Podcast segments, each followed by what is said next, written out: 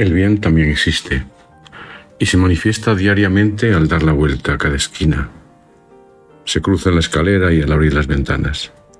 Pero es cierto que el mal, como nos duele, toma mucho más protagonismo y lanzamos entonces las broncas campanas a los vientos. Hoy quiero emular a Rosa Montero, que empieza su primera columna de enero hablando del proyecto Futura en Perú una biblioteca móvil que se desplaza los fines de semana en una moto para que los niños sin medios puedan leer. Qué hermoso, ¿verdad? En uno de los proyectos en los que sigo, hace años invitamos a un joven egresado universitario que procedía de un lugar pobrísimo, un niño abandonado por sus padres, que un día se atrevió a cruzar la carretera que le separaba de un barrio distinto. Lo recogió una mujer al verlo solo y mal vestido, y se lo llevó a la biblioteca en la que ella trabajaba.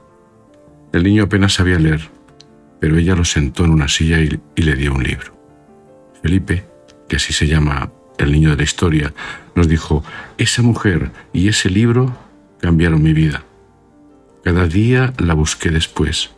Me consiguió un pase para la biblioteca y con ello me dio el pase para otra existencia.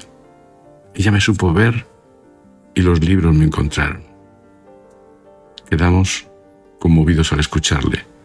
Por eso aún no hemos desaparecido, porque el bien también existe.